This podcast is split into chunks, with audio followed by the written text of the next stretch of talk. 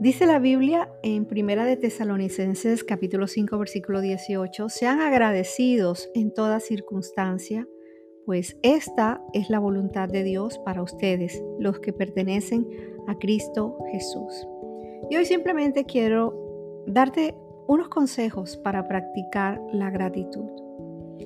Que puedas al despertarte estirarte, abrir tus ojos y decir gracias Dios porque amanecí y al acostarte, agradecer por el día que tuviste y por la esperanzadora oportunidad del día de mañana. Y eso incluye nombres de personas, acontecimientos o experiencias que hayas vivido.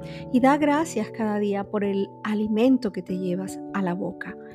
Da las gracias a Dios por las capacidades que tienes, por la gracia que ha puesto en ti, por la habilidad para hacer negocios, por las oportunidades que te ha entregado. Y practicar la gratitud significa decir también gracias y apreciar lo que es importante para ti. Así que durante el día busca un lugar donde te sientas a gusto. Y también busca el tiempo para dar gracias a las personas que conoces. No es solo pensar con gratitud, es actuar con gratitud.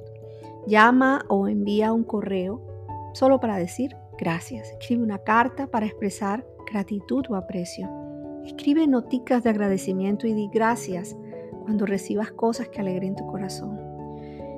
Y por último, sal a caminar y observa la belleza de todos los sitios a los que vas.